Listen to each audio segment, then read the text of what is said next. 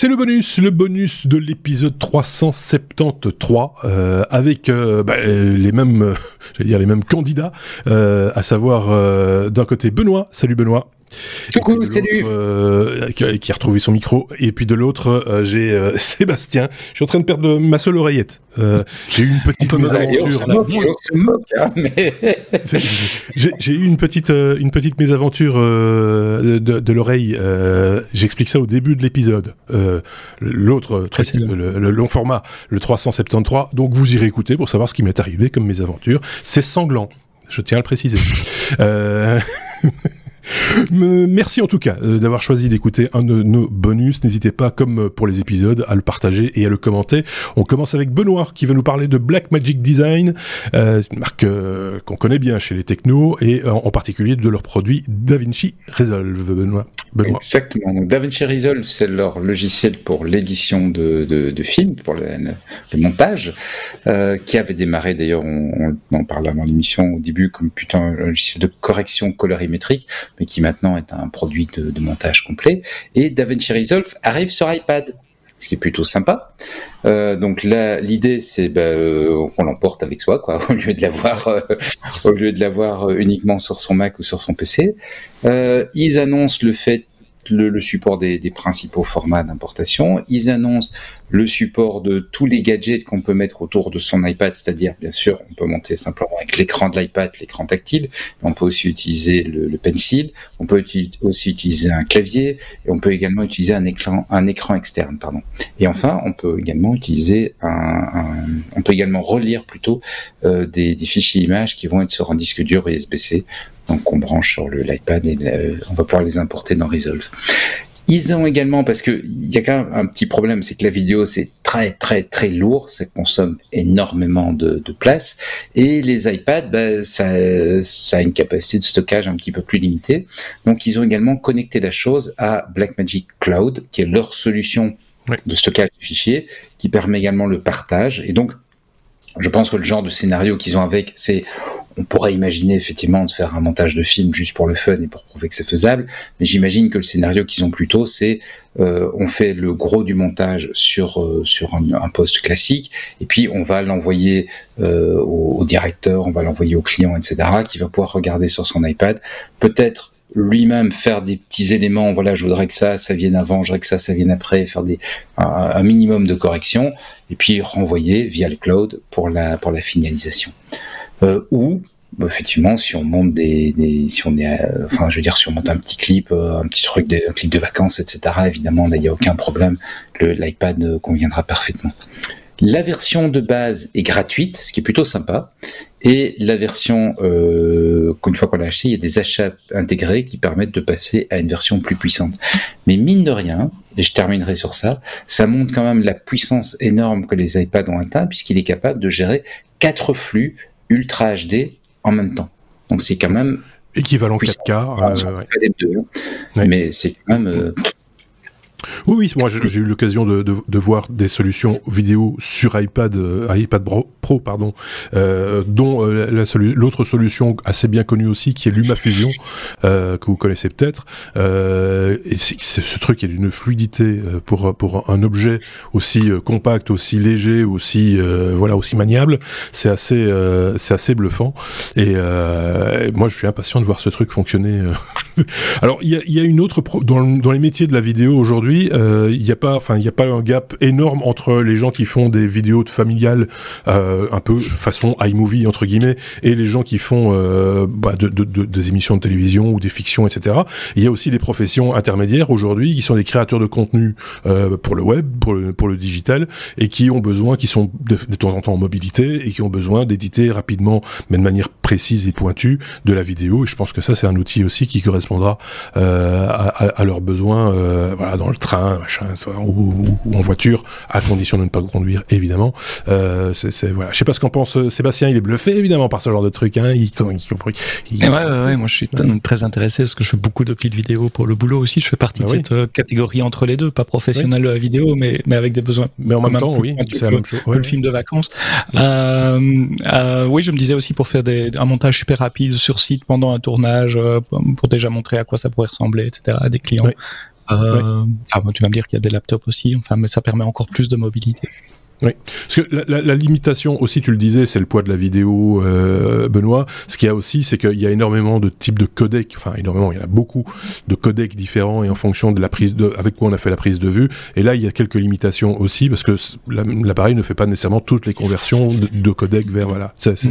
Il y a quand même quelques quelques limites à ce niveau-là, mais elles sont aplanies au fur et à mesure. Quand on voit ça, ça aujourd'hui, euh, c'est comme une évolution assez assez évidente du des différentes, euh, des différents process. On va pas oui, parler. T'as quand même le H264, H265, ProRes c'est leur format RAW. Donc t'as quand même une couverture assez large. Plus intéressant est le ProRes et le RAW en l'occurrence, puisqu'après pour convertir du 255, euh, euh, de l'H265, ça, ça va encore. Enfin bref, on va pas rentrer dans tous les détails non plus. On ferait ça peut-être dans un épisode à l'occasion, mais pas là. Seb, on continue de parler d'Apple quelque part, hein, euh, de l'Apple Store en particulier. Ouais, c'est la guerre sur Twitter cette semaine. Euh, tous les développeurs se plaignaient qu'il y a de plus en plus de pubs dans l'App Store et en fait euh, Apple a ouvert les vannes à la, à la pub. Donc vous faites des recherches dans l'App Store pour trouver votre application euh, favorite et elle est noyée au milieu de, de pubs très très très souvent. Et c'est vrai que j'ai essayé après avoir vu ça pour des, des casinos en ligne, euh, ah donc des, des, des jeux, certains jeux qui payent au Bitcoin. Euh, ça, ça, donne une touche un peu cheap à l'App Store. Euh, Apple essaye de vendre ses trucs sur un modèle plutôt haut de gamme. Déjà le prix est haut de gamme, la manière dont il présente. Et là, on a l'impression de se retrouver sur un mauvais site web, tu avec toutes ces pubs euh, pap pap pap euh, de, de, blackjack, de roulette, etc. payés en Bitcoin, en sachant qu'Apple prend 30% sur les achats in-app. et on voit qui profite le crime également. J'ai creusé un peu. Il y avait une trade intéressante sur Twitter d'un ancien d'Apple qui disait on a fait un pushback très très fort quand quand quand le, le, management a proposé cette idée, euh, mais euh, parce que justement on pensait que ça allait détériorer l'image euh, d'Apple d'amener ce genre de pub. Euh, apparemment c'est une volonté euh, qui vient de Tim Cook qui voit le trafic d'un côté qu'ils ont sur l'App Store et c'est vrai qu'il y a des millions d'utilisateurs d'App Store, la marge ou les revenus de, de pub faits par Facebook et par Google et ils se disent bah, pourquoi pas moi aussi euh, mais je sais pas sélectionner leur pub différemment parce que là c'est vraiment le, le low end de, de, la pub euh, et c'est un, un, peu décevant je sais pas très bien euh, ce qu'il est en tête pour l'instant euh, Tim Cook parce que c'est pas enfin là on parle de publicité dans dans, dans l'App Store mais euh, il y avait d'autres il y a d'autres articles alors on sait jamais vraiment sous quelle forme ça va se présenter mais où on parle beaucoup d'un moment où Apple va se mettre à injecter de la publicité dans nos devices sous une forme ou sous une autre c'est peut-être celle-là hein, remarque mais mais mm-hmm. on, a l'impression qu'il y a une nouvelle source de revenus qui pointe le bout de son nez chez Apple qui est le modèle publicitaire quoi c'est c'est on dirait c'est une tendance forte qui est en train de, en tout cas, une tendance qui est en train de, forcir, si on peut dire, euh, au, sein d'Apple. Je sais pas si, si, Benoît a ressenti la même chose ces derniers temps. Euh, pas, encore dans le quotidien, mais c'est vrai que c'est inquiétant parce que tu dis euh, pourquoi pas moi? Bah, Parce qu'on n'a pas payé les devices le même prix que ce qu'on a payé exactement. Facebook. Oui. Mhm. Exactement. Et, et donc, euh, du coup, ça dégrade un petit peu l'expérience utilisateur, quoi. Et l'image, surtout, ouais. ouais. C'est un peu dommage. Euh, on verra euh, jusqu'où ça ira, mais euh, bon, voilà. Euh, Benoît, euh, on va parler d'effets spéciaux. J'ai pas plus de précision que ça. en fait, c'est un article. Je vais me raccrocher à ce qu'il m'écrit, mais il m'écrit rien.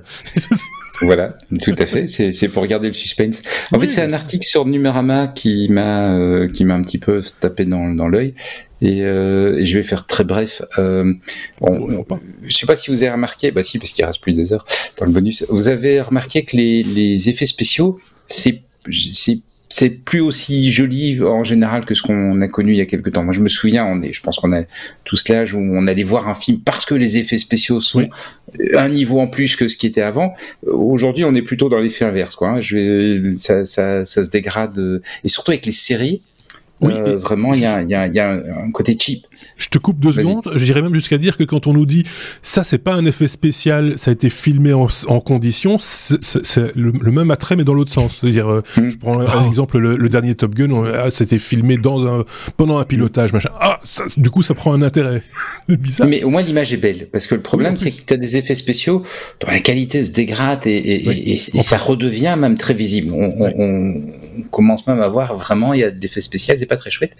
Et euh, Numeramas euh, relaie un, un, avis de de différents acteurs du, du, marché du cinéma qui disent qu'en fait le, le problème c'est que justement cette surabondance d'effets spéciaux entraîne une baisse des prix, et une forte une forte demande mais aussi une forte offre, une baisse des prix et quelque part des, des, des gens qui sont en concurrence pour pour faire les effets spéciaux de moins en moins chers d'une part et d'autre part des réalisateurs qui doivent faire des effets spéciaux sans être bien informés et donc qui ne vont pas préparer correctement euh, pendant le tournage pour que l'équipe d'effets spéciaux derrière ait les éléments dont elle a besoin pour pouvoir tourner.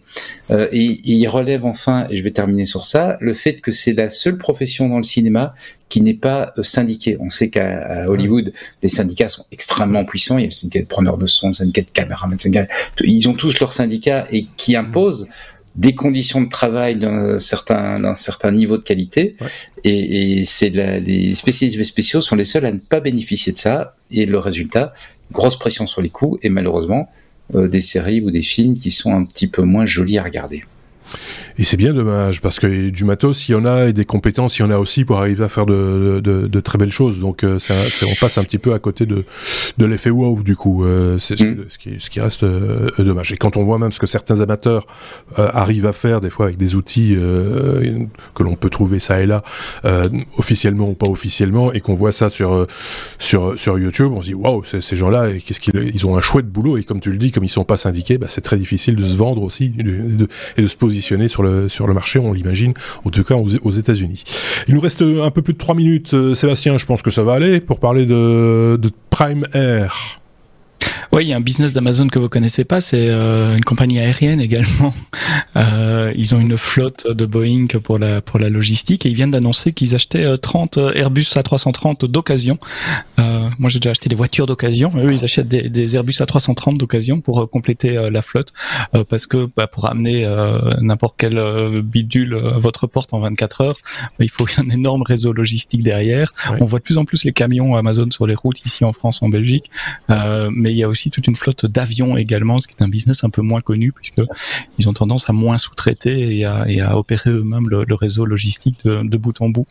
Euh, donc j'étais tombé sur le, le press release d'Airbus qui annonçait le, le deal avec euh, avec Amazon pour ces 30 euh, avions d'occasion qu'ils vont récupérer. Puis j'ai un peu gratté en me disant mais c'est quoi la, la flotte totale d'Amazon? Et j'ai trouvé des sites web de passionnés qui, qui comptent tout ça, etc. Et euh, j'en ai mis un dans les liens du, du podcast. Ça s'appelle planespotter.net. Je suis pas affilié à celui-là. Et globalement les chiffres sont à peu près les mêmes partout, donc j'ai tendance à, à, les croire. Euh, eux ils parlent de 86 avions, sans parler de ces 30 nouveaux euh, euh, Airbus euh, 86 avions qui ont une moyenne d'âge de 24,8 ans, donc presque 25 ans. Donc visiblement, Amazon se, se spécialise dans le recyclage euh, d'anciens euh, Boeing de, ligne et les transforme en, avions de, fret. Enfin voilà, avec les, nouveaux, ça fera quasiment une petite centaine d'avions, euh, ce qui est assez impressionnant euh, pour une, société de, distribution de logistique finalement. Alors, la durée de vie de ces avions, c'est souvent plusieurs dizaines d'années. Hein. Euh, le seul petit problème, c'est qu'évidemment que ce sont des, des, des, avions de génération précédente, probablement plus, plus, plus cher à faire polluent, polluent mmh. plus aussi, font plus de bruit aussi, donc euh, mmh. euh, ils vont se voir au fur et à mesure euh, l'accès, j'imagine, l'accès à certains aéroports euh, un peu un peu bloqués euh, où c'est pas le cas. Je vois, je vois... C'est assez, assez, classique. La plupart des compagnies cargo sont équipées d'avions d'occasion. Ouais. Donc euh, c'est les, les, avions font leur la plupart du temps font leur première vie dans les compagnies euh, passagers et sont rachetés ensuite par les compagnies mmh. cargo euh, où ils ont quelque part une deuxième vie. Euh, et comme généralement ces compagnies, alors il y a des exceptions, hein, mais généralement opèrent depuis des aérodromes qui sont un peu plus spécialisés dans le fret, euh, on pense en Belgique, on pense à Liège par exemple, oui. bah, l'aérodrome quelque part a accepté ou vient dans son business model le fait qu'il y ait un peu plus de bruit. Par contre, tu as raison sur le côté euh, pollution et efficacité oui, carburant, oui. Qui, est, qui est beaucoup plus faible. Ceci étant, okay. oui, un, un responsable de FedEx me disait une fois, je vais le faire en moins de 10 secondes, un responsable de FedEx me disait une fois, il faut quand même réaliser que dans un avion de ligne classique, il y a 200, 300 passagers, nous, on a 10 000 personnes qui attendent nos colis dans nos avions. Oui, c'est vrai. Ah oui, oui, c'est une autre échelle. On va dire ça comme ça. Ce qui conclut notre, notre bonus 373, il y aura un épisode. Il s'en vient, il arrive, avec d'autres chroniqueurs, sans doute. Euh, vous le découvrirez euh, bien assez tôt, j'ai presque envie de vous dire, parce que c'est toujours un petit peu difficile, les épisodes, surtout quand on se pète une oreille.